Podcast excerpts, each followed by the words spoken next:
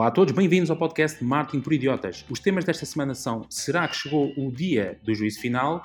O conteúdo de zero cliques, o que é? E que empresas estarão cá daqui a 10 anos? Se querem saber mais sobre estes temas e as novidades de marketing desta semana, fiquem por aí.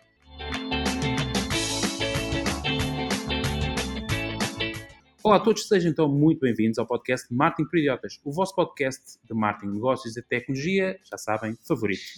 Olá, Diogo. Olá. Olá, Fred. Viva! E viva, Miguel. Alô. Muito rapidamente, antes de continuarmos com o nosso podcast, só relembrar que temos um momento do shoutout do Twitter, além dos temas, que é o momento onde anunciamos os nossos novos seguidores da, conta, eh, da nossa conta de Twitter, Martin Idiota, que é também o sítio onde podem interagir connosco. Temos o momento das rapidinhas, que são as notícias mais importantes da semana em formato rápido, e por último, a poderosíssima e sempre útil ferramenta da semana. Bom, vamos começar com o Miguel, que uh, fez um esforço extraordinário para estar cá presente, porque não estaria, uh, e agradecemos desde já por isso, e que nos traz um tema sempre refrescante, que é, uh, mais ou menos 10 em 10 anos há um filme sobre isso, mas o Miguel resolveu antecipar aqui, que é o dia do juízo final. É, sim, mas o, o Fred já deu aqui um spoiler a falar sobre que apps é que vão existir daqui a 10 ah, anos. Ah, mas é? bem, mas... Ou seja, mas pronto, vamos, vamos ao meu tema. Uh, e o meu tema é, como o Ricardo disse, será que já chegou o dia do juízo final? Uh, então pronto, uma das coisas que mais nos amedronta desde o Exterminador 2 e o Matrix é a ideia de que um dia as máquinas vão dominar o mundo e nós vamos ser destruídos ou então vamos ser escravos utilizados numa rede virtual qualquer. Uh, pelo menos para mim.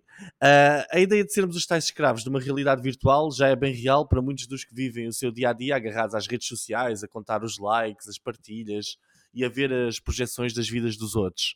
Uh, com a mais recente telenovela do Musk, uh, e não estou a falar do facto de ele ter tido um caso com a mulher de um dos fundadores da Google, que foi um grande galo. Uh, é, souberam dessa. Foram dois galos. É um de cada lado. Dois... ok, dois galos. Dois, dois galos. Uh, estou a falar da outra relativamente à compra do Twitter, um, que já, vou, já houve aqui alguns avanços e que ele já, já está a dar um passo atrás, um, mas que trouxe à baila a ideia de que as redes sociais estão cheias de robôs e de contas de spam. Contas falsas. O que levanta uma questão interessante. Mas qual é, na realidade, a audiência de um influencer? E como podemos, enquanto marketeers, saber aqueles influencers em que devemos apostar para, para, para promover os nossos produtos ou serviços? Uh, o Twitter diz que todos os dias elimina cerca de um milhão de contas de spam. Uh, eu não sou muito bom a contas, mas isto quer dizer que todos os anos eles eliminam cerca de 365 milhões de contas. Eles neste momento dizem que têm à volta de 486 milhões de utilizadores em todo o mundo, ou seja, contas válidas. Uh, isto quer dizer que eles todos os anos eliminam quase o mesmo número de utilizadores válidos em contas de spam. E se o algoritmo não estiver a detectar 100% das contas de spam, uh, quais serão os dados das outras redes sociais também? Quantas, quantas centenas de milhões de contas de spam e de bots tem o Instagram, o Facebook, o TikTok e todas as outras redes. Uh, certamente quem já fez campanhas reparou que a qualidade dos cliques está a baixar. Pelo menos eu sinto, tenho que estar a sentir isso. E nós costumamos atribuir isso ao facto da landing page estar lenta ou ter um bounce rate elevado, que significa que o conteúdo não estava assim muito apelativo, etc. Mas será que a culpa é toda nossa? Ou andamos constantemente a ser clicados por contas falsas, bots e, e por contas de spam. Uh, relativamente aos influencers, será que as suas audiências são reais? Uh, nós partilhamos um artigo no, no martinperiodiotas.pt do Economic Times, onde existem lá várias opiniões de especialistas uh, sobre como devemos escolher os influencers com quem fazer campanhas. E há essencialmente três opiniões diferentes. A primeira, não olhar para o número de seguidores, pois é provável que estejam altamente inflacionados com bots, spams, etc. Olhar sim para o número de interações. Uh, mas há uma terceira opinião, diz que não se deve olhar para o número de interações, mas sim para a qualidade das interações, porque a maior parte delas podem também ser interações de robots e de, e de spam. A pergunta que eu coloco ao nosso estimado painel é: afinal de contas, nós devemos olhar para quê na escolha do influencer? E faz, faz sentido promovermos através de influencer? E acham que as vossas campanhas são mais clicadas por bots ou por humanos? Estamos no dia do juízo final. Ah, era uma volta enorme. É que eu ia perguntar onde é que ias para o juízo final aqui e já percebi que era só a última frase. Então, tu, a qualquer tema podes dar este título. Falas uma coisa qualquer e depois. Eh, será que é este eu, sempre, eu passo os meus dias em modo juízo final. Pronto, ok. é sempre o fim. Então é o tema fixo. Muito bem. Diogo. Exato. Bem, adorei a, questão de medirmos a qualidade da interação. Daqui a pouco estamos nós aí perguntar a cada, a cada utilizador: olha, desculpe, é bot? Só para tentar perceber se aquilo realmente responde, se não responde. Não, não mas olha, eles lá, no, eles lá nos, no, no artigo falam de algumas técnicas para se perceber, atenção, que é ver o tipo, pá, o tipo de respostas que são dadas, são, o tipo se é para links, etc. Que isso não te aparece nas estatísticas, mas epá, tem de haver algum, algum tipo de controle sobre isso. Claro. Mas continua, continua. Não, isto tava, achei só engraçado, só, só por isso, eh, de, de, termos aqui quase que nós andar a medir esta, esta qualidade versus o sistema nos estar a dar essa informação, não é? Acho que deveria ser muito mais ao contrário, sendo que nós, anunciantes, muitas vezes, ou nós que estamos a pagar a, a influencers, deveríamos ser, no, sendo nós o cliente, não é?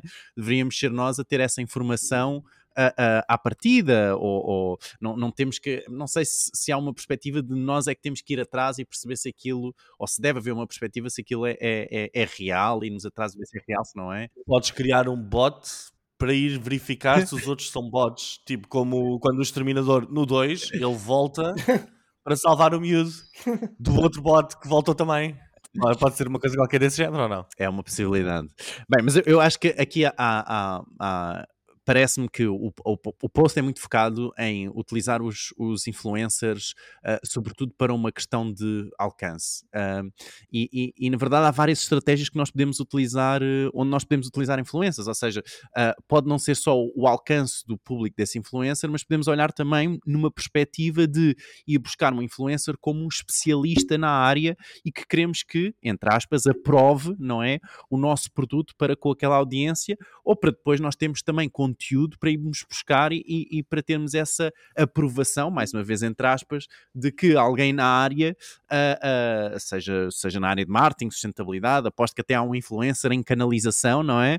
Mas que esse alguém aprove, não é? O nosso produto, o nosso sifão, não sei, é, uma, é a única coisa que eu sei de canalização é, é o sifão. Uh, mas pronto, uh, uh, é, é uma possibilidade, ou seja, olhar as coisas para um, a utilização do, do, do influencer numa outra perspectiva versus só o alcance uh, uh, do público. Agora, se queremos realmente o público desses influencers, não é? Eu acho que mais vale pagar à plataforma para aceder a esse público versus ao influencer itself. Mas não quero, não quero avançar muito sobre, sobre, esta, sobre esse tópico porque é algo que, que vos quero perguntar no, na, na, na, notícia que, que, que trago hoje. Um, mas quanto às campanhas serem, por exemplo, clicadas por bots, eu penso que sim. Uh, já, eu acho que às vezes até uh, uh, recebia leads de, de, das próprias campanhas dentro da plataforma de Facebook, Instagram uh, e, e Twitter, leads que pareciam pá, bots, só pareciam bots, não, aquele e-mail nunca levou a lado nenhum, o e-mail parece um e-mail criado por um bot, uh, ah, um, e depois também muitas vezes há interações que parece que são bots a interagir, não é? São assim comentários muito desnecessários que nada têm a ver com o nosso post e nós ficamos, o que é que se passa aqui? Uh, uh, e então acho que há, há certamente bots, aliás o próprio Twitter não esconde, não é? segundo eles, não é? Acho que é 2,5% dos, dos utilizadores são bots, segundo os dados que eles mostraram ao, ao, ao Elon Musk, se eu, não, se eu não estou em erro, uh, acho que era essa a percentagem, um, mas penso que é uma, é uma, questão de nós olharmos não tanto para uh, se estão a ver cliques de bots ou não, mas para os resultados da nossa campanha, não é? Para resolver um pouco isso e não olharem no custo de clique ou no custo de conversão, mas no custo de uh, do objetivo, não é? No retorno aliás, uh, uh, sobre o nosso objetivo. Ou seja, ver que investimos 100 euros naquela plataforma, quanto é que conseguimos de volta daquela plataforma. Uh, e ir mais por aí pelos resultados em si, então assim já, não, há, já não, não, não olhamos ou não estamos tão influenciados sobre se há bots, não há bots, se há cliques, não há cliques, se há followers ou não há followers. É resultados. É, é questionável, não é interessante. Não, os, os resultados é, é, certo, mas uh, o facto de teres dito que talvez fosse melhor diretamente pela plataforma e não pelos influenciadores, deixou-me aqui a refletir. É, é isso que sugerias? Se a, a, estratégia é ir para o público em, a, apenas, não é? Versus ter uh, o apoio, não é? A aprovação daquele influencer, sim, eu diria uh, por aí. Mas não avancemos tanto por aí, porque vai haver mais pano para mangas sobre esse assunto. O marketing influência da minha especialidade, mas o Ricardo provavelmente se calhar consegue agregar aqui mais valor, tendo em consideração a. Não? Ele está tá a assinar com a cabeça. Não, estava a dizer não, mas estava também, foi, uma, foi uma observação do Diogo que também me ficou aqui na, no auricular, porque Pronto, porque também discordava dela, como tu discordas, acho eu. Uh, mas força, força, Fred, não te quero. Porque, como o Diogo diz, acho que há aqui pano para mangas, não sei, vamos fazer três casacos. já lá vamos, já lá vamos. Eu acho que vocês, uh, e também vos quero, sinceramente, até porque o próximo tópico que eu trago é muito relacionado com isso, okay. mas uh, vamos, continuem, continuem. Bom, então, pegando aqui no, no, no, dos temas principais que eu retivo em relação àquilo que o Miguel disse, que é a proliferação ou não de bots, ok? Portanto, isto acabou por, também por ser um argumento para o Elon Musk sair do, do Twitter, negócio do Twitter, em relação ao que é o crescimento de contas falsas. Uh, portanto, primeira nota, que é, é possível nós detectarmos com mais afim, olha, é, é algoritmos, acho que nenhum de nós é especialista, mas é verdade que uh, há muito que se sabe que com poucos cliques pesquisando na Google, comprar seguidores, comprar followers é uma coisa muito rápida. Por 5 dólares compra-se visualizações ou compra-se um boost na, na conta de seguidores. Portanto, se eles são verdadeiros ou não, aí cabe às plataformas criar esse elo, essa camada de veracidade para tentar limpar. E eles vão fazendo. Todos os anos existem sempre meses em que há grandes limpezas de, desses chamados bots ou contas falsas das plataformas. Agora, há aqui um tópico irrelevante, que é então até que ponto é que nós podemos contratar um influenciador acreditando que as principais métricas que, no, que por norma nós atribuímos como verdadeiras, como é que nós conseguimos saber uh, se elas são reais? E então eu acho que pode haver aqui uma tónica que o agregando aqui o que o Diogo disse, que é talvez a solução. Bom, para já eu vou falar das quatro métricas, mas talvez a solução seja realmente um, interme, um intermediário que serão as agências. As agências essas de marketing de influência que têm vindo a crescer. Ainda hoje uma notícia que a Leroy Merlin, passando a publicidade, vai fazer um forte investimento em marketing de influência em Portugal. Portanto, isto só para dizer que eh, com intermediários ou não, que esses intermediários capacito eu a ideia de serem eles um elo de eh, resultado ou pelo menos eh, sistemas, uh, aliás, pessoas que têm uma ligação especial e que por isso sabem exatamente quais são as métricas, portanto, são os principais interessados em, em, garantir que o cliente volta a comprar com frequência e como volta a comprar com frequência, sejam eles, sejam as agências ou sejam diretamente, há pelo menos quatro métricas que normalmente uh, são as métricas. Mas, mas também são, interessados, são os principais interessados em que se compre pelo menos uma vez. É? Mas se correr mal, ficam mal vistos. Portanto, é por isso que eu há aqui quatro métricas de desempenho em relação à performance que tanto são válidas caso a agência seja intermédio, caso haja intermediária, caso seja feita direta. A primeira foi aquela que o Miguel referiu, colocando como dúvida se essa seria uma métrica não útil, que seria a taxa de engagement.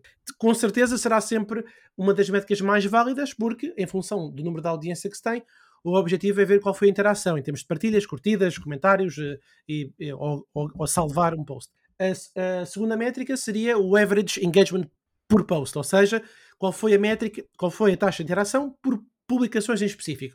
Porque quando a marca faz um investimento, quer saber, ou depende ter uma média sobre, não em relação à audiência toda, mas em publicações muito específicas. Depois, o average views per post, ou seja, quantas visualizações foram vistas por publicação. Isto é válido para o Instagram, para o YouTube, para o TikTok, para o Snapchat. Ou seja, é muito parecido com, com a métrica da pouco em relação ao engagement, mas esta aqui só tem foco nas visualizações.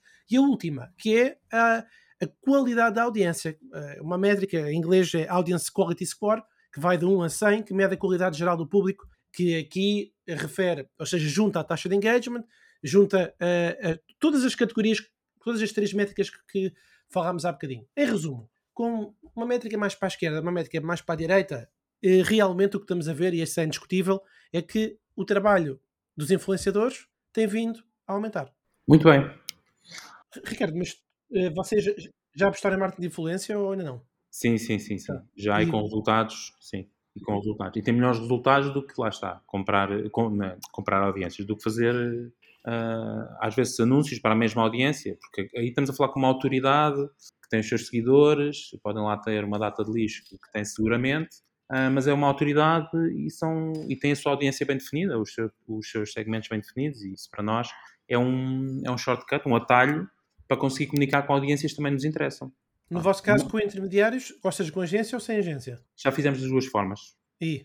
Pronto, com agência o trabalho é mais facilitado, obviamente. É, tens alguém dedicado e focado na, na em encontrar uh, audiências ou influenciadores que tenham audiências próximas daquilo que são os teus segmentos, os targets, os objetivos. Direto, como eu estava a dizer, nós temos, no mundo da hotelaria e da restauração, temos muitas solicitações uh, para este tipo de parcerias e, e, e sinergias Uh, e temos que ter uh, algum cuidado a selecionar. Mas se quiseres chegar a um certo patamar, que é aquele mais interessante, que gera de facto muitos resultados, aí é inevitável, tens que ir por agência. Portanto, aí fica já a nota, trabalhar direto nesta, nessa área, com resultados, uh, sim. Pronto, agora depende do, da dimensão da marca, não é? De, de, com quem é se quer comunicar, porque às vezes, aliás, os micro-influenciadores têm um papel também muito importante e às vezes é muito interessante os resultados que se consegue obter com, com esses micro-influenciadores, são pessoas que não têm audiências muito grandes, mas como tu disseste bem, que têm audiências muito envolvidas e muito segmentadas e bastante focadas. Portanto, às vezes pode ser interessante trabalhar também nesse,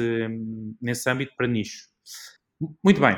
w.marketingproidiotas.pt é o link que vocês podem usar para aderir ao nosso grupo do WhatsApp, onde estamos lá nós e estão também muitos dos nossos ouvintes e podem comentar e deixar as vossas observações aos nossos episódios de podcast e onde nós deixamos também todas as semanas um conteúdo exclusivo. O conteúdo exclusivo desta semana é precisamente um documento de como fazer uma auditoria à vossa conta de Google Ads. Se não tiverem conta de Google Ads, de Google Ads podem ir a tempo, criam uma e depois podem fazer a auditoria a essa conta completamente vazia. Estou a brincar.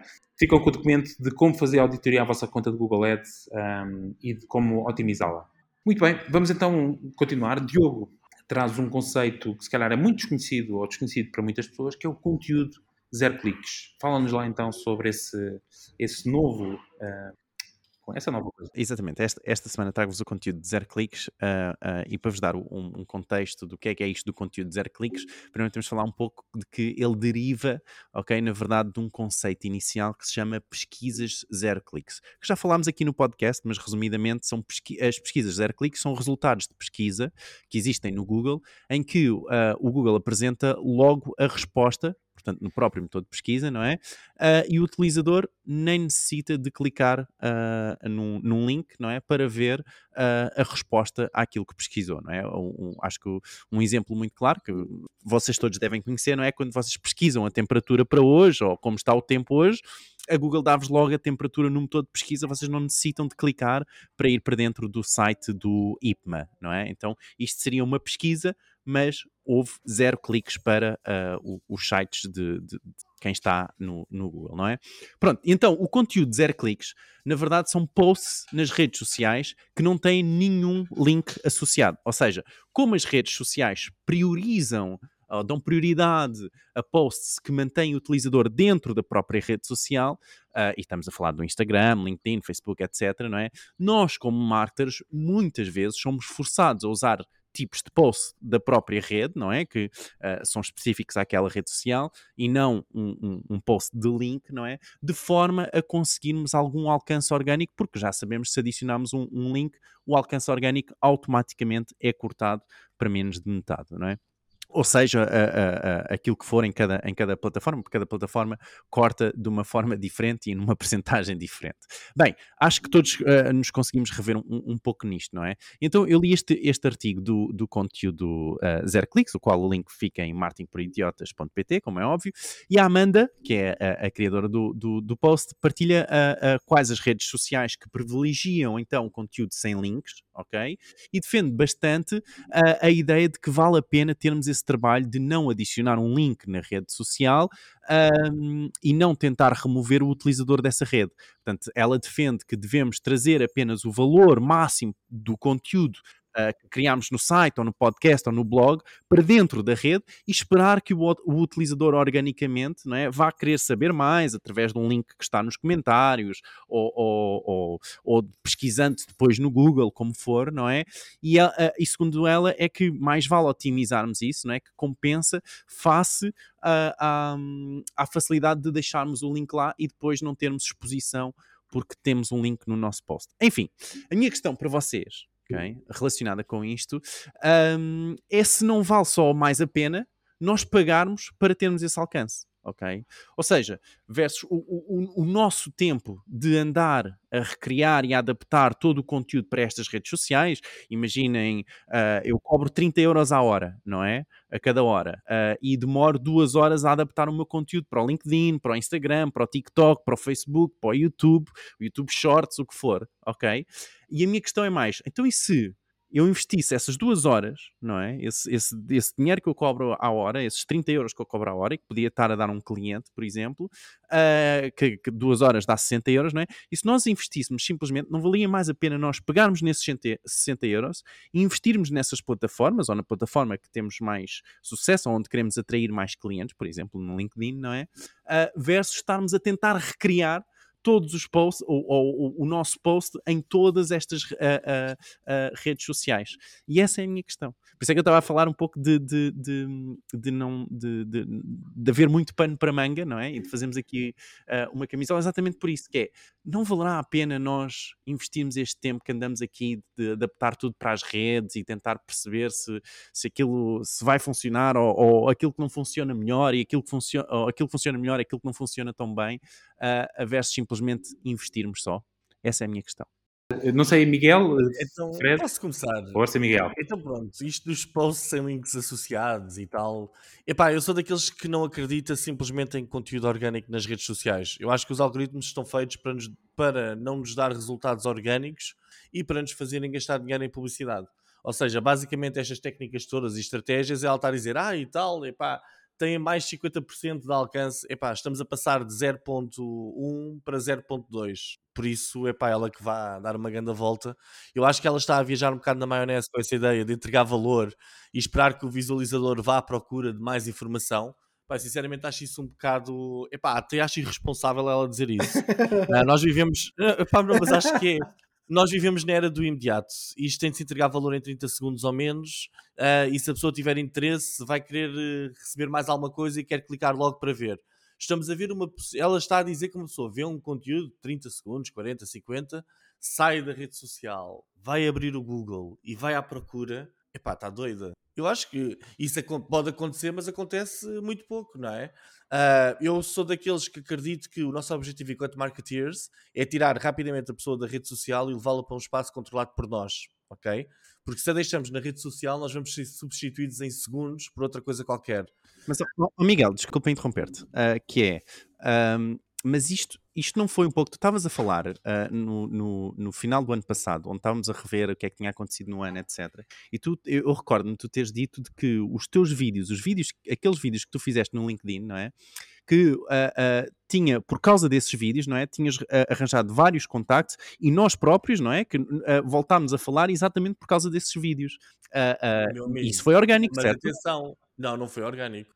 Ou seja, eu sou a favor de se criarem excelentes conteúdos para serem promovidos constantemente para novas audiências e para retarget. Ou seja, uh, tu esperares meteres alguma coisa no Facebook ou no Instagram ou até mesmo no LinkedIn já começa a tremer um bocadinho e esperar resultados orgânicos é difícil. Tu fazes pequenas promoções estratégicas dos conteúdos. Eu acho que, uh, e isto é um dos maiores erros que eu vejo em marketing digital, é para toda a gente acredita que tem de estar a criar constantemente imensos conteúdos que é quase um diário, ou que somos quase como uma plataforma, um jornal, não é? Uh, e não, nós temos é de criar bons conteúdos com diferentes objetivos. Um para atrair pessoas até à nossa rede, outros conteúdos para começarmos a converter essas pessoas em potenciais compradores. Uh, não temos de estar todos os dias a criar conteúdos de excelente qualidade, a entregar imenso valor epá, e usar técnicas infantis de não se meter lá o link e esperar que a pessoa vá à, nossa procura no Google. Eu acho que isso não, não é assim. Uh, na minha modesta opinião, atenção, e eu não sou ninguém. Não sou ninguém nisto, eu sou só para aqui um tipo que vai mandando umas postas de pescada. É, não desvalorizes. Não, mas acho que criar conteúdos todos não é quantidade, isto é qualidade versus quantidade. E é pá, estar à espera que haja resultados orgânicos, eu, para mim, é metermos o nosso destino nas mãos de alguém que não controlamos. Eu gosto muito de publicidade paga porque eu sei que pagarmos traz alguma previsibilidade ao nosso negócio e acho que isso é importante. Uh, agora, se os 60 euros gastos em adaptar, adaptar os conteúdos, não é? A diferentes redes sociais ou, a, ou gastos em publicidade, epá, eu diria-te, mete para aí 5, epá, não, 10 euros para que alguém te adapte os conteúdos para outras, para outras redes e mete 50 euros na, na promoção do, dos conteúdos. Com orgânico ou não, não, não sei se vais lá. Fred. Hum, eu gosto muito de poder uh, dar o argumento com base em números. Isto fez-me lembrar uma, uma das secções que eu costumo mostrar nas minhas formações, que é precisamente as taxas de alcance e as taxas de interação. Portanto, e, e, isto primeiro são números para depois poder ir direto à resposta uh, ou pelo menos uma reflexão sobre aquilo que o Diogo trouxe. As taxas hoje de alcance no Facebook não ultrapassam os 6%, o que significa que se eu tiver mil fãs, no máximo dos máximos 60 pessoas veem aquele conteúdo. No Instagram, melhor, estamos a falar de 20%, no Twitter, 20%. Isto são taxas de 14 estudos diferentes das redes sociais, num artigo que eu escrevi também no meu blog chamado Novos Dados das Redes Sociais, onde faço essa análise e coloco lá os estudos de, das várias redes. Uh, hoje, qual é que é a rede social que tem melhor taxa? E agora passo para uma segunda métrica que é a taxa de engagement, ou seja, as pessoas já viram o conteúdo e agora o objetivo é interagirem com ele. Uh, inclusive nas minhas duas últimas newsletters, eu coloquei dois estudos que reforçam isso, que hoje LinkedIn e TikTok são as plataformas que estão a oferecer melhores taxas de interação, taxas de engagement. O Facebook está pelas ruas da amargura, a taxa de engagement do Facebook é 0.11, melhor no Instagram, 1%, uh, no LinkedIn estamos a falar de 6%. Ora bem, a partir destas métricas em que nós percebemos que o alcance em redes que estão massificadas e o engagement em redes que já têm todos os utilizadores lá dentro é baixo, as plataformas vão tentando jogar com o orgânico em função de dois critérios. Critério número um, quantas pessoas é que, tá, é que estão aqui dentro? Já temos o universo de todas, de todas as pessoas daquele país? Sim ou não? Então, em Portugal nós temos 6, 7 milhões de pessoas com acesso à internet, 6 milhões estão no Facebook. Ora, a mesma coisa não acontece no LinkedIn. O LinkedIn tem 3,2 milhões de pessoas, portanto tem metade quase da população. E isto agora vem alinhado com o Diogo. Porque há uma das coisas que, Miguel, e atenção que o, que o, Diogo fez a referência à senhora e a senhora apresentou uma técnica, que é uma técnica que há muito que é falada nas conferências, que é o seguinte: bom, então se a taxa de alcance é baixa e nós queremos gerar tráfego aos posts, o artigo da senhora diz uma coisa que não é novidade, mas que se ouve em muitas conferências, que é não coloquem o link no conteúdo em texto do post, coloquem antes na primeira parte dos comentários. Porque é uma técnica antiga, não é? Não é desconhecida para a maioria de nós, certo? Pronto. Portanto, isso é uma melhor forma de tentarmos que aqueles pouca, aquela pouca percentagem de alcance seja superior. Agora, resolve o problema? Não. Então o que é que está a acontecer? Que nós também já falámos no podcast. É a dispersão. As pessoas vão para a plataforma que neste momento oferece melhor alcance ou melhor engagement. Que agora é o quê? Intuitivamente, mesmo sem as pessoas saberem estes dados, elas estão todas a ir para o TikTok porque percebem que a sua mensagem chega a mais gente. Claro que eu estou a falar, percebem que a sua mensagem chega a mais gente para um grupo de pessoas selecta que ouve este podcast. Porque para a grande pessoas, para a grande maioria das pessoas, elas lá não percebem esta lógica do VM, esta lógica de ter mais alcance. Para elas, veem mais posts dos amigos é suficiente. Agora, se tem mais engagement, se tem mais alcance, é uma métrica para elas que não é válida. Mas depois para os profissionais é. Finalizando, é assim, eu acho que o que ele referiu no artigo faz todo o sentido, para ser sincero. Eu acho que não é, acho que não é descartar já para o lado, Miguel. Acho que faz todo sentido. Agora, o que nós temos que refletir é isto. Um, uh, e agora pegando no tema do Miguel, e também pegando aquilo que estamos a falar, eu acho que faz todo o sentido adaptar os conteúdos para as redes sociais onde uh, cabe recursos humanos e tempo para fazer essa adaptação. Porque hoje o maior problema é as marcas quererem estar em várias redes sociais ao mesmo tempo, investirem esse tempo, mas não perceberem qual é que é o tráfego que chega ao site. Aí é que está o ponto. Aí é que está o ponto. E finalizando com o PS, que não é que saiu até agora recentemente num press, num press release. Minha empresa está a fazer uma auditoria a 16 organismos do Ministério da Justiça. Numa formação recente que eu dei, todos eles investem imenso tempo nas redes sociais. Ora, para a grande maioria, as redes sociais não são nem 5% do tráfego que chega ao site. E isto é uma realidade para estes organismos do Estado, como é uma realidade para a maioria das empresas. Portanto, este pequeno disclosure é só para chamar a atenção que as pessoas todas veem a estrela brilhante da rede social, mas depois não fazem a ponta da ideia qual é que é a percentagem no meio do tráfego todo que existe, o tráfego dos motores de pesquisa, o tráfego direto, o tráfego de referência e de email marketing, etc. Qual é que é a percentagem que as redes sociais gerem? Portanto, só a partir daqui é que eu iria dizer assim, olha, organicamente é X. Portanto, se, tu queres mais, pegas nos tais 60 euros que o Miguel, desculpa, que o Diogo referiu há bocadinho e avalia se é ou não possível investir. Porquê? Porque eu também posso estar a investir num, num conteúdo que não terá resultado. E aí precisa de uma análise e, portanto, acho que não que simplificar a criação de anúncios. Leva tempo, leva dinheiro e também não desprestigiar o vosso trabalho, meus amigos, porque vocês queriam mais anúncios do que eu. Então o teu take é dar-te os 60 euros a ti para tu dizeres se eles estão a funcionar. Oh. A mim não, mas, eh, mas eh, as, as, as, pessoas podem parar um bocadinho para pensar e fazer o seu planeamento estratégico, em vez de continuar a investir tempo na criação às escuras.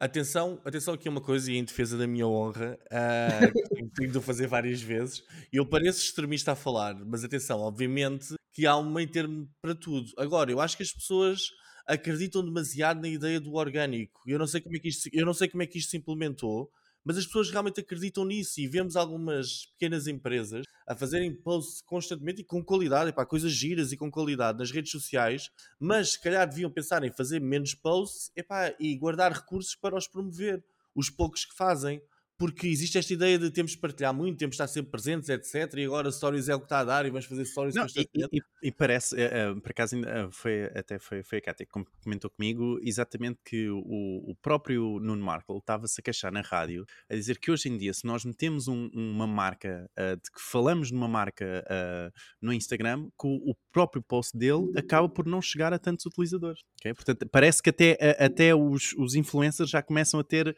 esta, esta ideia ideia de uh, espera aí, tenho que ver como é que eu vou controlar aqui isto para ver se consigo obter uh, uh, maior exposição ou consigo falar com outras pessoas ou chegar a mais pessoas. Porque, porque também acontece que nós, enquanto indivíduos, não gostamos muito de partilhar conteúdos que já estão associados a marcas e nós vemos, epá, se é o Nuno Markle a fazer um comentário giro sobre uma coisa qualquer que não tenha nada a ver com comercial, nós partilhamos e ele chega a mais gente. Se ele está a partilhar alguma coisa que tenha a ver com uma marca, as pessoas dizem, não vou estar aqui a partilhar isto para dar dinheiro.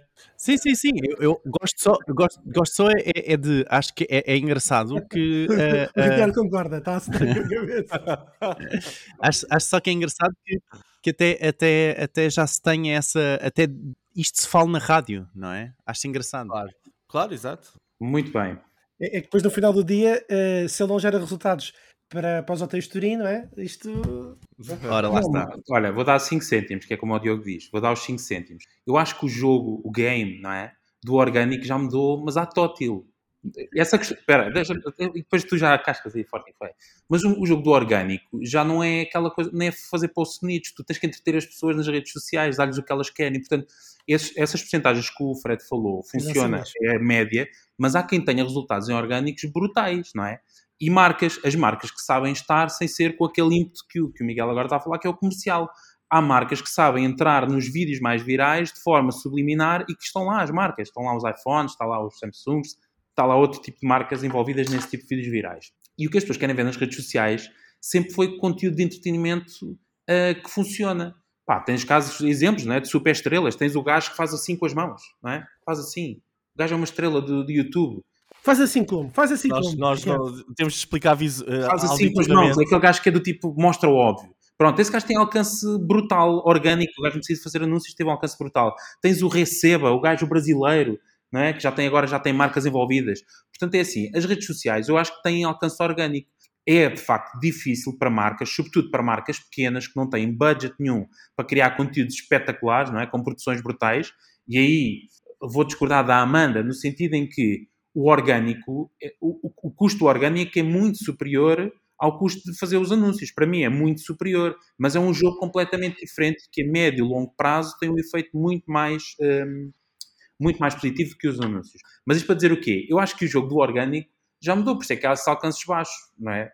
No TikTok, se quiseres, pá, tens de criar conteúdos brutais, já não é gravar com o telemóvel em 8K ou em 4K, já envolve produção, iluminação, som, já são coisas muito mais complexas do que simplesmente estar a, a debitar posts uh, um, ehm, nas redes sociais. Mas isso é o take, pronto. Portanto, eu acho que as marcas o que devem fazer é apostar em excelentes conteúdos uh, orgânicos e, como o Miguel disse, não é muitos, são com qualidade. Se só tiverem a oportunidade de fazer um por mês, façam um brutal, façam um vídeo brutal um, ehm, que assim terá alcance orgânico. Bom, estou a gostar. Uh, não, é, não é eles três. O que eu estou a perguntar é se vocês estão a ouvir, se estão a gostar, deixem, por favor, uma avaliação no Spotify, que para nós, em termos orgânicos, é muito importante. Um, se ainda não o fazem, por favor, também subscrevam, porque, mais uma vez, a nível orgânico, é muito importante para nós. Deixar também a nota do nosso site, marketingporidiotas.pt, porque, como o Miguel frisou bem, o que nós queremos é que as pessoas saiam das redes sociais e do Spotify e que vão ao nosso website, porque, mais uma vez, reforçando, em termos orgânicos, isso é muito importante para nós. Muito bem, Fred, vamos falar de futuro um, e o título do teu tema é de que empresas é que estarão por cá daqui a 10 anos. Bom, nós sabemos que a tecnologia remodelou a política, as indústrias, os tempos livres, a cultura, as relações das pessoas, umas com as outras, para bem e para o pior. Uh, julgo que ninguém discorda do facto que a internet e os smartphones foram revoluções que mudaram o mundo, mas a marcha da tecnologia também veio com uma realidade enigmática. Quase nenhuma tecnologia da era do iPhone foi um sucesso lucrativo sem precedentes. Vou contextualizar. Sabemos que nos últimos 15 anos, desde o iPhone, a tecnologia infiltrou-se em várias fendas das nossas vidas. A pesquisa da web da Google, sites de comércio eletrónico como a Amazon e o Alibaba, temos também o vídeo em fluxo contínuo como a Netflix, que são provavelmente exemplos de vencedores emblemáticos da tecnologia de longa duração. Mas pertencem à primeira geração da internet. Além da meta, as aplicações mais quentes dos últimos 15 anos levaram algumas inquietações. E nós já falámos aqui num episódio sobre as inquietações da tecnologia. Mas vou aqui reforçar algumas. Milhares de milhões de pessoas utilizam YouTube, mas não é um grande negócio em relação ao seu tamanho e influência.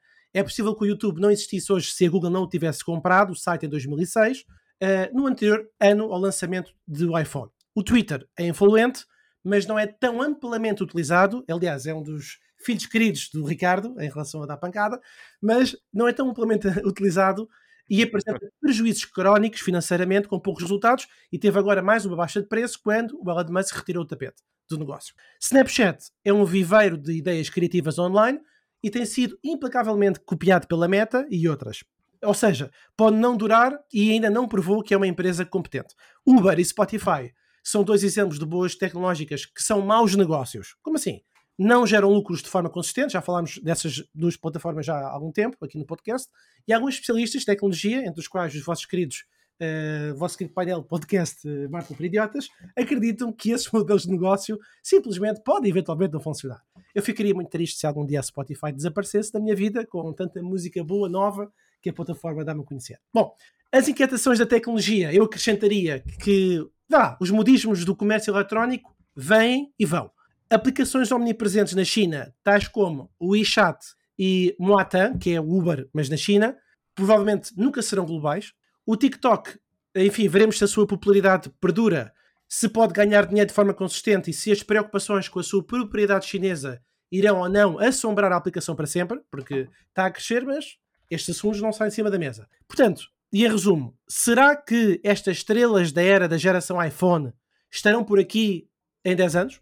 Ou irão seguir um caminho da Yahoo e da MySpace? Para os ouvintes da geração C, uh, Yahoo e MySpace eram sites populares não há muito tempo.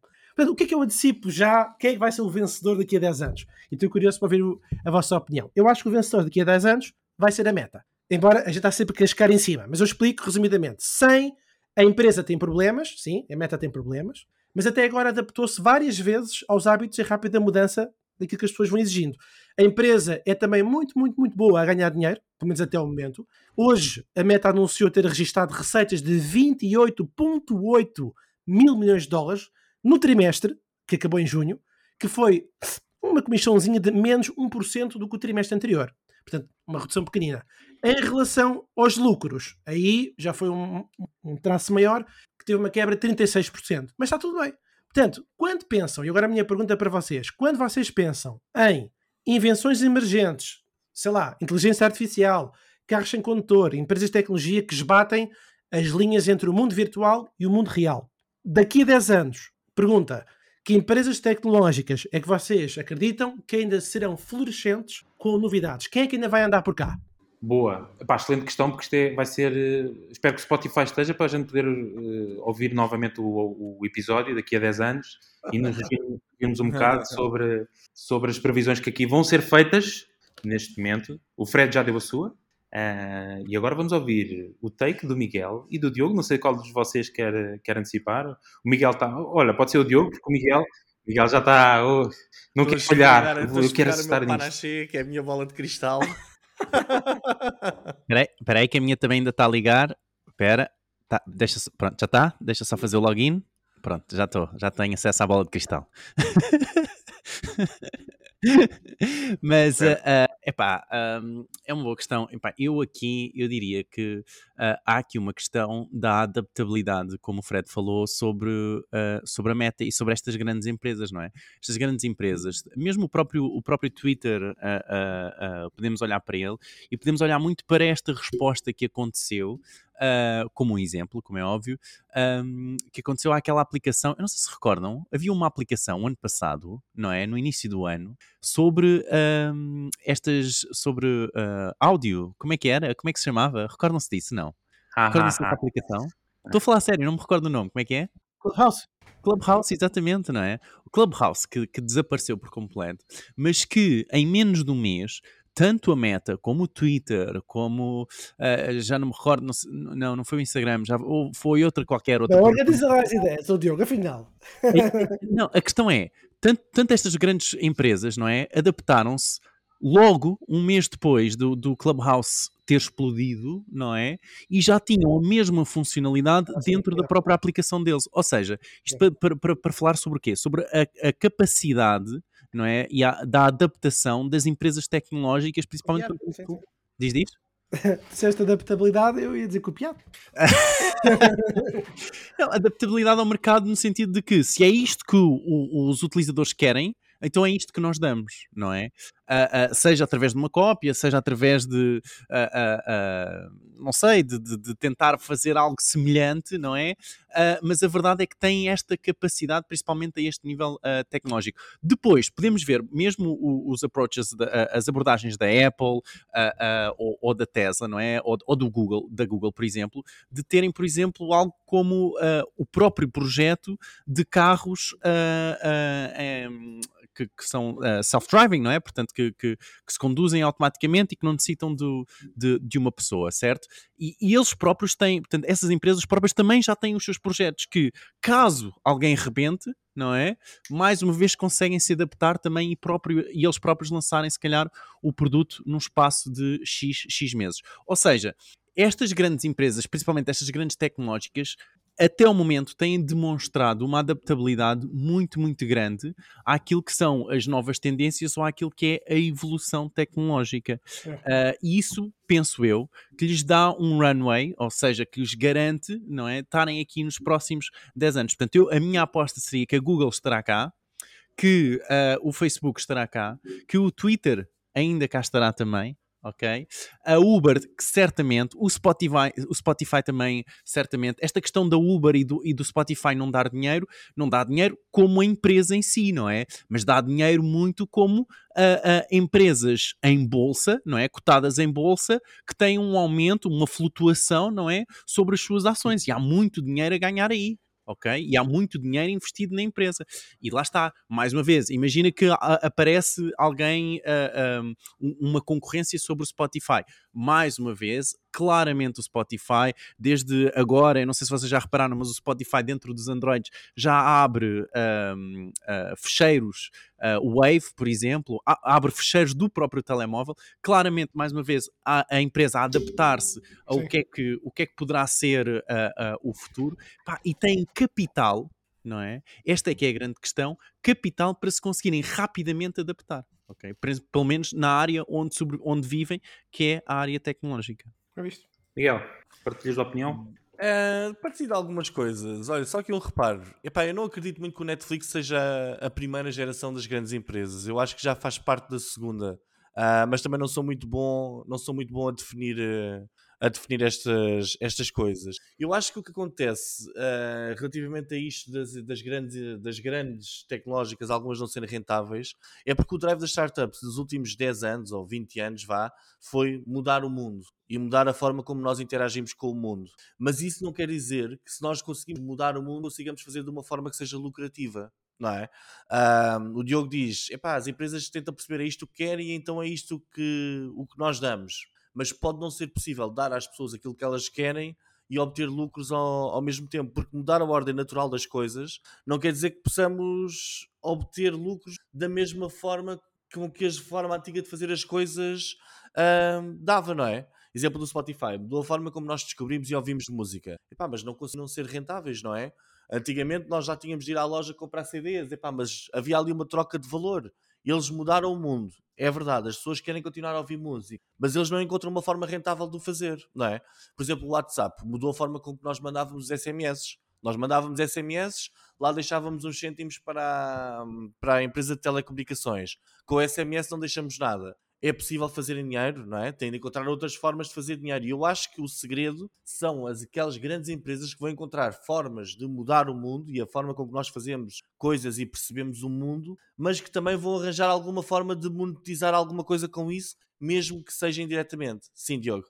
Não, só para dizer que, uh, uh, imagina, mas é isso que tu estás a falar, que é fazer dinheiro indiretamente. E o WhatsApp faz muito dinheiro indire indiretamente, não é? Sim. Diretamente através dos dados que obtém para o, a meta, certo? Então a meta depois consegue vender melhores anúncios, não é? Mais adaptados àquilo, à, à, à, seja à posição dos utilizadores, seja agora, depois da, da, nova privacidade, até às mensagens que os utilizadores mandam. Portanto, claramente é, é, mais uma vez, mais uma vez, estas grandes big tech, não é? Têm esta capacidade de conseguir perder, entre aspas, dinheiro de um lado, não é? Mas fazer dinheiro do outro. Claro, porque surgiu, surgiu a ideia nos últimos 10, 15 anos de que os dados valem mais do que o dinheiro direto, não é? Ou seja, mais vale recolhemos uma data enorme de dados sobre uma pessoa do que pedir-lhe que pague 5 euros por mês para usar o nosso serviço. Sim, Diogo. Não, queria só, desculpa, uh, queria só adicionar que nós não estamos aqui, eu estou a falar muito, desculpem, desculpem, não, epá, mas nós não estamos aqui a levar uh, uh, em conta, não é, a questão da sustentabilidade, não é, que tem, e nós, nós tivemos agora lá no, no QSP Summit, que vai, sem dúvida, ter aqui, ou encaminhar as empresas, não é, sobre os investimentos que vão fazer. E a questão das tecnológicas, ainda por cima, não é, é uma questão muito boa, que é, os servidores são algo que conseguem ser hoje em dia já conseguimos ter servidores amigos do ambiente. Ou seja, a própria tecnologia pode assentar rapidamente, não é? Sobre, não a tecnologia física, mas esta questão das empresas, de aplicações, etc., pode assentar rapidamente sobre algo que não tem um impacto sobre a sustentabilidade. Ou seja, até essas big tech muitas vezes conseguem safar desse impacto que as empresas, que as grandes empresas de construtores de automóveis, etc., que vão ter que gastar dinheiro na sua adaptabilidade, não é? Essas big techs não vão, não vão passar por isso porque são só uma aplicação, ou são só, entre aspas, não é? Uh, que não tem um impacto sustentável direto. Ok, foi aqui um parênteses de sustentabilidade. que achei interessante. Uh, mas pronto, não falando na sustentabilidade ecológica, mas mais na financeira, ok? Então pronto, nós vemos que as empresas, estas grandes big techs, têm de arranjar formas indiretas de conseguir tornar os, os negócios rentáveis, não é? Fazer algum tipo de monetização. Foi aí que o, que o, Google conseguiu superar o Yahoo, porque o Google encontrou formas de, com o mesmo serviço de um motor de busca, criar imensas formas paralelas de ganhar dinheiro. Uma através dos anúncios, mas isso não é toda a receita do, da Google. Tem as APIs, tem aquelas coisas todas. Por exemplo, nós a Amazon, a Amazon não é só a venda dos livros, não é? A nível da parte dos desenvolvedores, existe um mundo inteiro de APIs da, da Amazon que, que dão rentabilidade à empresa, ok? Um, se nós formos a ver bem, mais ou menos aquelas que nós hoje em dia temos mais ou menos as grandes empresas que tínhamos há 10 anos atrás se falarmos em redes sociais, pronto, temos o, temos o TikTok, que é uma coisa mais recente. Uh, eu acho que nós, para prevermos o futuro, devemos tentar olhar um bocadinho para o passado e estudar alguns casos, como o Yahoo, que desapareceu literalmente do mapa. Vocês lembram-se do MySpace? Não, dizer que o Yahoo existe. Hein? Quem desapareceu do mapa foi o Alta Vista, mas o Yahoo está lá. Mas, mas sim, mas já não é um líder, já não é uma sim, é empresa. É líder, sim, sim, sim. Eu acredito que daqui a 10 anos aconteça o que acontecer, o Twitter ainda vai existir. Pode ser um site pequenino a quem já ninguém liga, mas ele vai existir. Vamos a twitter.com e aquilo vai abrir qualquer coisa. Eu acho que vai ser um, um coisa culinária. Mas estou aqui a mandar mesmo muito para o ar. Exato, muito aleatório. Vocês lembram-se do Terra à Vista? Opa, oh, mas espera lá. Oh Fred, tu trouxeste uma coisa, por acaso, pronto, realmente é a percepção de que a pessoa está a ficar velha. Estás a falar há 10 anos ou estás a falar há 30? É porque há 10 anos. Há 10 anos já não era relevante. Não, até o Yahoo já nem era já Sim. não, estava no mapa. MySpace é, há 10 anos. O Terra à Vista ainda existe, só que já não é aquilo que era. Certo, certo, certo. O, o Alta Vista, por exemplo, há 20 anos já quase que começou a deixar de ser relevante. Começou há a aparecer 20, no Google. Sim, há 20 há 20. Por isso é que eu acho estranho teres, teres colocado o Netflix no. Epá, na primeira geração. Eu acho que não foi. Isto é para aí a terceira. Mas pronto, epá, isso também é, é, é, a nível de cada um. Agora pronto, pegando aqui no, no panache de cristal para descobrir o que é que vai acontecer daqui a 10 anos, uh, eu acho que daqui a 10 anos nós vamos ver o mundo uh, de uma forma um bocadinho diferente e vamos vê-lo de duas formas diferentes. Vai ser mais através dos assistentes de inteligência artificial que vão aparecer, que já existem, mas que se vão tornar mais relevantes ainda. Ok?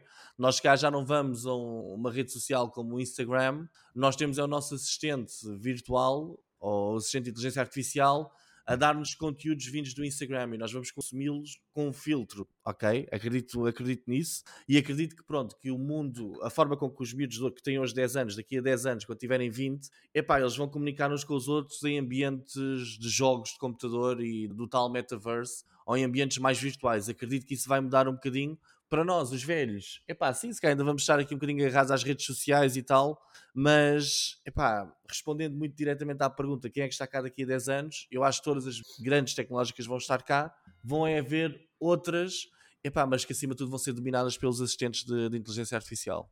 Muito bem.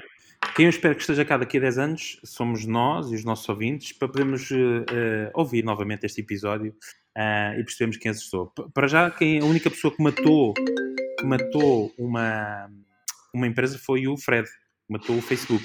Foi isso? Percebi bem? Não, eu disse que essa que era a empresa que ia estar ah, 10 anos. Sim, eu a meta acredito, o Facebook eu acho que não. ninguém matou ninguém, disseram só os que vão estar então vá, temos todos, cada um tem de matar uma. É, não, isso é difícil. Não, não precisa também ser. Eu mato a Snap. A Snap quê? Snapchat? Snapchat. A Snap é a empresa do Snapchat. Acho que isso Boa. é algo fácil, também vou pela Snap. Ei, você, pronto, para ver. Tinha que ser com o envelope fechado.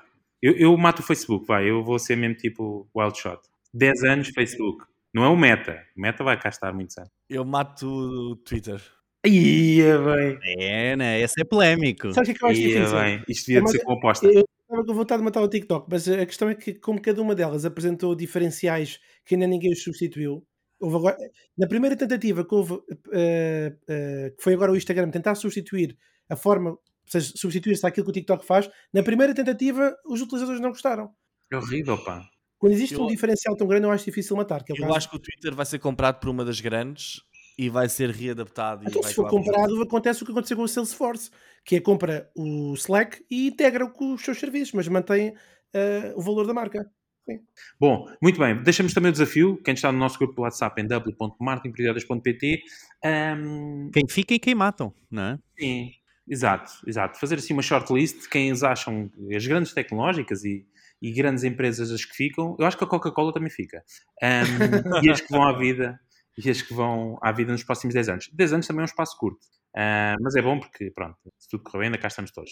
Muito bem, um, esperemos que o Twitter se mantenha pelos próximos 10 anos, assim como uh, o nosso uh, podcast, para nós podermos vir aqui ter este momento único que é os nossos seguidores do Twitter, que vamos anunciar já de seguida e que desde já agradecemos. Eu vou pôr aqui a audiência já entrou na sala e já está a bater palmas a agradecer Vamos, a isto então. Uh, esta semana temos o Aloysio Aguiar, o Mata Moscas, o Diogo Luiz, o da Joana, assim aqui é, o Hugo Silva e eles têm o nosso follow back.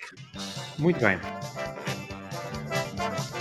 Então vamos já de seguida para outro momento também muito importante, são as rapidinhas. Força Diogo.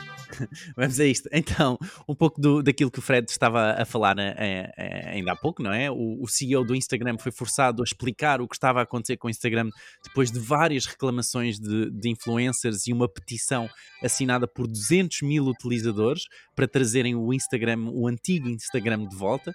Ele, ele teve então que fazer este vídeo. O link está em martinporidiotas.pt.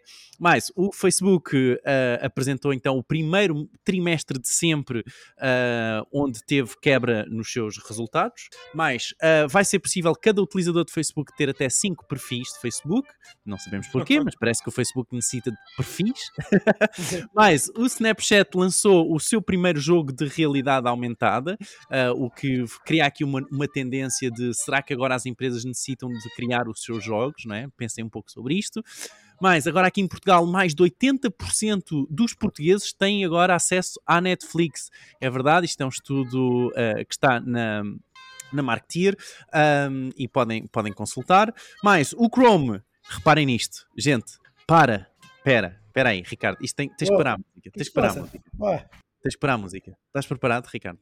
Eu estou, estou sentado. Reparem isto, o Chrome voltou a adiar a data para parar de a, a, receber informação dos cookies terceiros, do third party cookies, é... estava para 2023, ok? Depois de investimento e investimento na área, voltou a ser adiado agora para 2024, ok? Portanto, os Olha... tracking de remarketing, todo este tracking de remarketing continua inalterado, ok? No Chrome até 2024. Nós cá devemos é fazer uma previsão a 10 anos, de, daqui a 10 anos as cookies de, de, de terceiros ainda cá estão.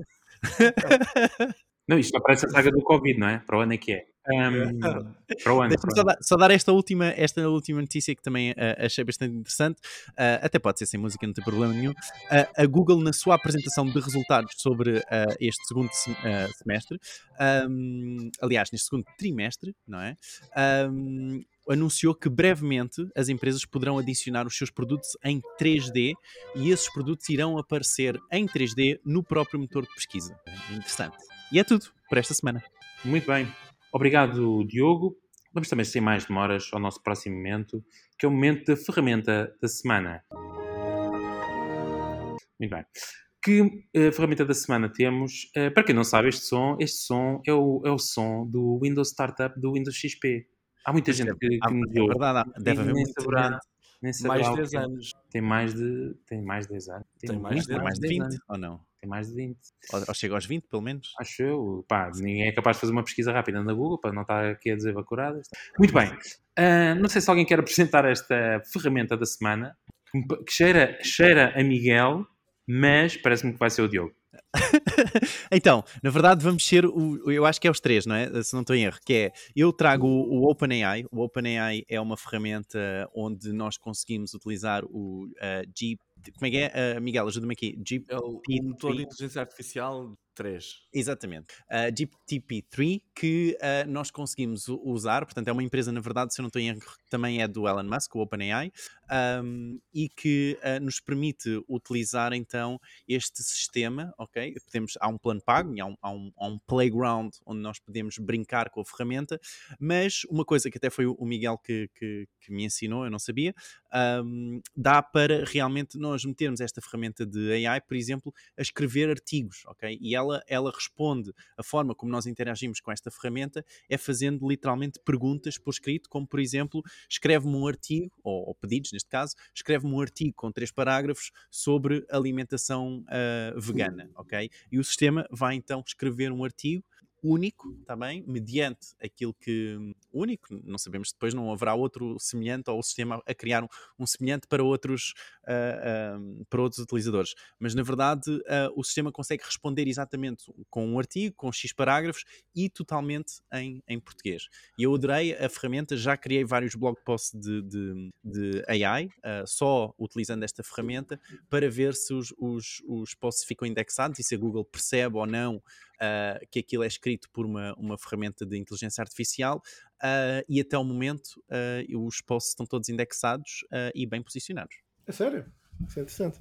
Muito bem, interessante. Eu, eu ia só dizer que isto surgiu de uma conversa onde os quatro estávamos no Porto e eu entusiasmado fui pesquisar sobre o assunto e descobri uma ferramenta que comprei, mas ainda não usei, que é o wordplay.ai. A diferença, quer dizer, não sei se é a diferença, mas o que ele faz é criação de artigos de longa forma um, artigos compridos, mas eu ainda não experimentei para saber se é 100% afinada. Mas o objetivo é o mesmo que o Diogo disse, que é otimizar o trabalho, damos algumas ideias de conteúdo e ele produz um texto. E ele mas, é, estava em português, Fred? Não. É isso, eu não experimentei. Um amigo meu que me recomendou, eu fiz a compra do pacote mais pequeno e, e ia experimentar na língua que der. Eu também, também venho aqui lançar uma que é a Copy AI, Uh, que inclusive tem aqui umas coisas giras onde vocês, grátis, onde vocês até podem criar uh, headlines para Google Ads e coisas assim. Um, a diferença entre as três parece-me o seguinte: uh, eu na OpenAI acho que é um bocadinho mais raw, é um bocadinho mais cru. As respostas que recebemos são a pedidos diretos. Estas aqui têm algumas vantagens, que é, por exemplo, na do que o Fred referiu, estava a ver aqui o exemplo deles. Nós dizemos o título do nosso artigo e o título de cada uma das secções e ele vai escrevendo logo aquilo, aquilo tudo sozinho, ok? No OpenAI teríamos de fazer pergunta a pergunta e irmos nós juntando as coisas. Parece-me que é uma forma um bocadinho diferente de visualizar as coisas, talvez um bocadinho mais refinada nestas outras plataformas que estão a aparecer utilizando tecnologia da OpenAI. Parece-me parece isto, mas sem dúvida um novo mundo para explorar. Eu penso que nós já tínhamos falado nisto. Até houve um episódio que eu disse que o meu comentário a uma, a uma das perguntas ia ser todo feito em, com inteligência artificial, lembram-se? Sim. Acho que já tínhamos falado na altura do OpenAI, lembrei-me ah, agora. Ah, mas pronto, muito bem. Então fica os links: openai.com, world, uh, world, desculpa, wordplay.ai e agora o que o Miguel acabou de dizer que é o copy.ai. Exatamente ficam estes links para poderem começar a experimentar uh, a inteligência artificial na construção do vosso conteúdo. Muito bem, quero deixar algum comentário breve? Não. Vocês andam com a cabeça, não estou a ver, mas acredito sim. Muito bem. Antes de irmos embora, só relembrar o nosso grupo do WhatsApp, w.martinporidiotas.pt. Não esquecerem também, se ainda não são, por favor, subscrevam o nosso podcast e avaliem se gostarem mesmo muito, Spotify, Google Podcast ou Apple Podcast. E por último, o nosso website, que é onde nós deixamos os links e toda a informação daquilo que falamos aqui no podcast, martinporidiotas.pt. Se não houver nada a encontrar, e voltamos a ver-nos, como sempre, na próxima semana. Por isso, não percam o próximo episódio, porque nós também não. Tchau! Tchau, pessoal. Tchau.